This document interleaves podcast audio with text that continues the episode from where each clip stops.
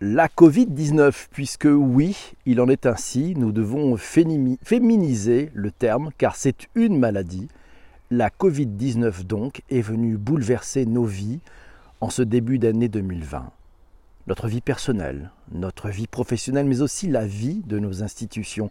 Et s'il est une institution qui concerne et rassemble chacun d'entre nous, chacun des 66 millions d'habitants de ce pays qu'est la France, c'est bien la mairie de la commune dans laquelle nous vivons. Le sujet de la transformation numérique est très souvent lié au monde de l'entreprise. Beaucoup pensent d'ailleurs, non sans une petite pointe d'ironie, que la pandémie actuelle a finalement été un des accélérateurs majeurs de cette fameuse, ouvrez les guillemets, transformation digitale. On a même été jusqu'à élever le coronavirus au rang de meilleur Chief Digital Officer CDO de l'année. Non, les plaisantins. Mais qu'en est-il alors de nos mairies? Étaient-elles prêtes pour cette digitalisation accélérée en temps de Covid? Eh bien, on va en parler. En route vers la mairie 2.0. La plupart des communes de France n'ont pas attendu la crise actuelle pour initier leur transformation numérique. Sachez-le, qu'on se le dise, les atouts sont nombreux d'ailleurs. Le numérique permet entre autres aux communes de faciliter l'accès à l'information et favoriser le renseignement de manière autonome. Ça permet aussi de booster l'attractivité de leur territoire.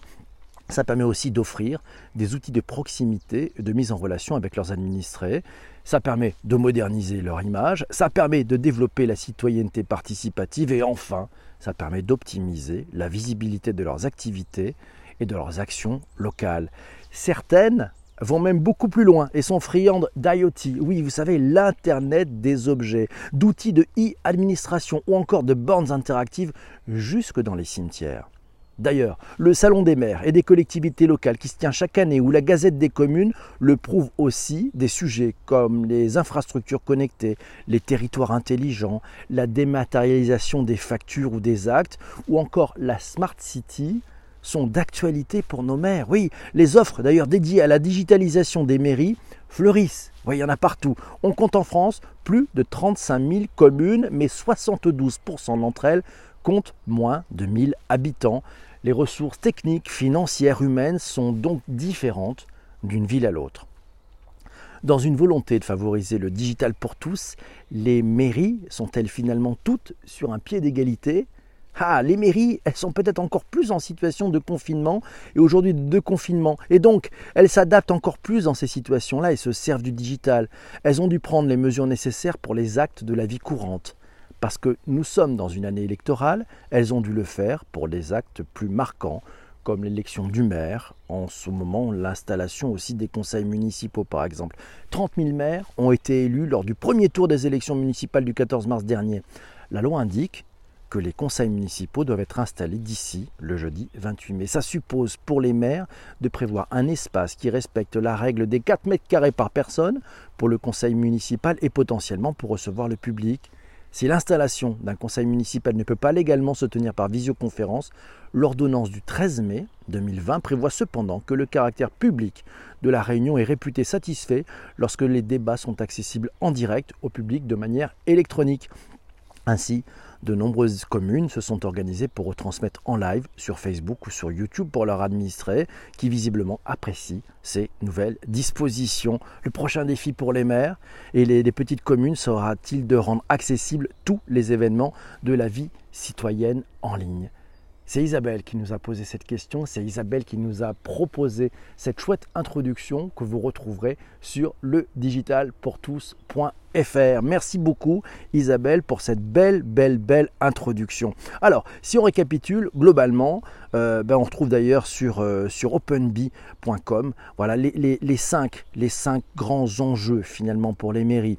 Il y a tout ce qui est sécurisation des échanges, il y a le partage simplifié avec les institutions, il y a la réduction de stockage de documents papier, il y a l'amélioration aussi des délais de paiement, parce qu'il y a des délais de paiement, puis il y a l'optimisation bien entendu des coûts. Sur orange-business.com, on trouve aussi ben, quelques applications comme SynchroTeam ou Mobile et Badge qui permettent euh, quant à elles de piloter leurs équipes et piloter et planifier les interventions en temps réel, de gérer les ressources, les comptes rendus, les devis, les factures depuis une unique interface. Et puis un autre exemple aussi avec l'application qui s'appelle e-convocation, c'est l'envoi des convocations à destination des élus en mode digital. Sinon, il y a une autre application, elle s'appelle Agendize par exemple, elle permet d'ajouter un outil de, de rendez-vous à un site web. Conseil municipal 2.0 à l'heure du digital, on apprend ça sur le site de la ville de Soissons. À Soissons dans l'Aisne, environ 240 ramettes de papier étaient consommées chaque année pour les besoins du conseil municipal avant 2018. Halte au gaspillage, place à la modernité. Les élus sont depuis équipés de tablettes et reçoivent l'intégralité des documents officiels par voie numérique et certains peuvent même utiliser leur propre tablette. Outre les économies de papier, qui j'estime à environ une palette par an, c'est pas rien. L'utilisation de cette technologie permet aussi de réduire considérablement le temps consacré par les agents de la collectivité à la production des documents. Bien vu, c'est un, une belle transformation. C'est Julien qui nous dit 34 000 communes, donc 34 000 accélérations numériques. C'est là que les collectivités territoriales ont un rôle d'accompagnement et de mutualisation jouer. C'est vrai qu'il faut peut-être se coordonner pour éviter la gabegie, ça peut arriver.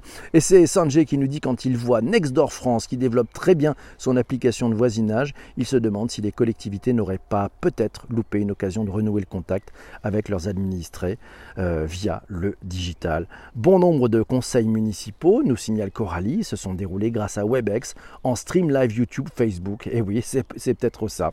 Eh bien, c'est vrai que c'est la bonne façon. C'est peut-être la nouvelle façon, nous dit euh, Coralie, d'animer les débats, de réussir s'il y a une bonne préparation. Et puis il y a un dry run obligatoire. On fera peut-être un épisode sur le dry run. Oui, c'est important, ce dry run. À Québec, nous dit Yves, c'était déjà le cas, car il y avait des diffusions en direct sur une télé communautaire. Ah oui, on voit bien qu'à Québec, ils ont souvent beaucoup d'avance sur plein de choses. Morgane nous signale à Chantilly, le maire, euh, la maire Isabelle euh, je la prononce mal, a pris la mesure du numérique pour sa ville. Elle avait même dédié un chapitre complet de son programme à créer un poste de maire adjointe au numérique.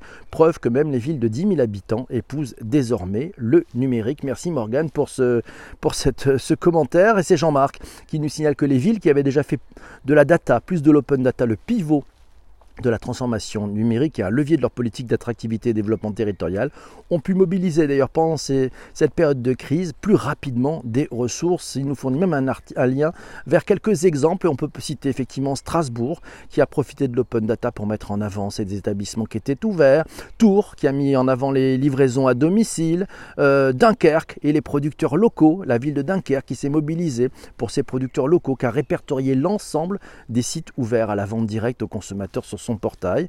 Euh, ici les Moulineaux aussi, euh, avec les livraisons à domicile, tout ça en open data. Et c'est Isabelle qui nous dit que ça peut permettre de redonner de l'intérêt à la vie citoyenne et communale en la rendant plus accessible. C'est peut-être la bonne façon, effectivement, euh, d'avoir cet usage du numérique. Lisa nous dit, je crois que le confinement a été un des accélérateurs énormes sur les réseaux sociaux, à la fois pour les équipes des mairies et pour les administrés qui ont suivi ce canal un peu plus pour s'informer en temps réel Certaines villes, comme Saint-Médard, dans le 33, dans la Gironde, ont créé des groupes d'entraide sur Facebook, par exemple. Bonne idée. Et c'est Delphine qui nous dit Ah ben oui, tiens, aujourd'hui, ben aujourd'hui lundi, c'est l'installation du nouveau conseil municipal d'Angers. Vous pouvez le suivre avec un hashtag. C'est le hashtag Angers-CM, ouais, pour Community Management, je pense, ou conseil municipal plutôt. Ouais, c'est Angers-CM pour conseil municipal. Voilà, et donc euh, c'est l'ordre du jour. Et tout ça est prêt sur, Twitter. Ben, c'est plutôt pas mal d'utiliser ça. C'est Thierry qui nous dit qu'il il s'est mis en place il met en place, euh, bah oui, pour le, c'était samedi, samedi matin à 10h, il a mis en place la diffusion du conseil municipal de la ville de la Queue en Brie en vidéo et en streaming. Bien joué Thierry. Et puis qu'il soit ouvert, nous dit Isabelle, à un public restreint ou à huis clos. La grande majorité des conseils municipaux seront retransmis en direct sur les réseaux sociaux. C'est aussi une façon d'avoir beaucoup, beaucoup d'ouverture. Euh, c'est vrai, à Québec, on peut payer aussi ses stationnements via des bornes de stationnement. On voit bien, on voit bien, les mairies, c'est la Smart City. Hein. On ouvre la voie sur la Smart City et c'est ça qui est plutôt pas mal. Voilà, ça creuse peut-être encore plus les inégalités, mais ça suppose un accès facilité des administrés aussi. Vive le digital pour tous, nous signale Isabelle. Tiens, sinon, si on veut aller plus loin, sachez que ce n'est pas toujours une question d'argent. Oui, il y a peut-être des budgets, mais si vous avez une petite ville, c'est surtout une question de mindset, d'être agile, d'être malin. Je prends l'exemple. Ça date de je pense, d'il y a 10 ans. C'est une, ville, je crois que c'est en Espagne, qui euh, avait des problèmes d'incivilité. Vous savez, ces gens qui jettent les papiers ou les trucs qui ne marchent pas ou les feux qui sont cassés. Enfin bref, ça peut arriver. C'est ce qui se passe toujours dans une ville. Il y a toujours des trucs qui ne fonctionnent pas. Et eh bien en fait, ils n'avaient pas d'argent. Plutôt qu'acheter une lourde infrastructure avec des, boîtes de consulting qui allaient leur facturer un bras et puis des géants du web qui allaient leur facturer une torture, ils ont juste décidé d'utiliser...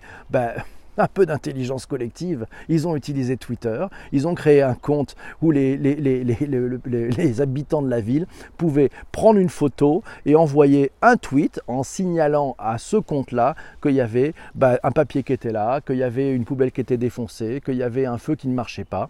Et automatiquement, les services de la ville étaient connectés à ça et allaient réparer et renvoyer derrière une photo en disant c'est réparé. Vous imaginez l'intelligence de monter un système pareil avec une infrastructure à coût zéro, juste de la bonne volonté, juste du suivi. Et finalement, bah, ça veut dire que cet argent-là, ils ont pu le mettre pour faire autre chose. Ça, c'est plutôt une bonne chose. Ouais, cette municipalité a fait des trucs de dingue, nous signale effectivement Corinne.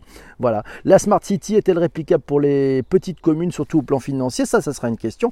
Et puis, je vous le dis toujours, je vous le dis toujours, si vous voulez comprendre ce qui se passe, si vous voulez être un peu plus à la page, n'allez pas regarder vers l'ouest. Non, non, ne regardez pas vers l'ouest, ça c'était avant. Regardez vers l'est.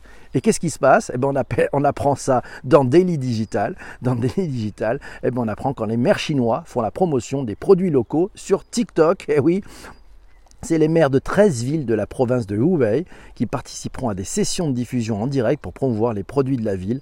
C'est un post sur le compte officiel WeChat. Oui, ça veut dire quoi? Ça veut dire que les maires qui veulent être agiles peuvent utiliser tous ces réseaux sociaux, tous ces réseaux gratuits pour faire rayonner leur ville et pour peut-être donner envie de venir. Vous avez remarqué, je n'ai pas vu beaucoup beaucoup de villes qui s'y sont mis euh, concrètement pour préparer cet été qui va juste être un petit peu bizarre, surtout si on a le droit de rester qu'en France. Mais ça, ça sera surtout bah, une, autre, façon. Et puis un peu vers l'est aussi, mais un peu plus près de chez nous. C'est notre amie Corinne qui nous signale l'Estonie, ah ouais, qui est un État numérique. On fera peut-être un épisode spécifique sur l'Estonie, un de ces quatre. Mes amis, mille merci d'avoir écouté cet épisode de podcast jusqu'ici, voilà, jusqu'à ce moment-là. Merci à vous. Vous savez ce qu'il vous reste à faire. Si ce n'est pas fait, vous pouvez vous abonner. Vous pouvez partager avec les, petits boutons qui sont prévus dans votre application de podcast sur vos réseaux sociaux. Vous pouvez aussi en parler à des amis. Puis si vous êtes sur Apple, vous pouvez lancer la piste aux étoiles, envoyer 5 étoiles, un commentaire, ça fait un bien fou.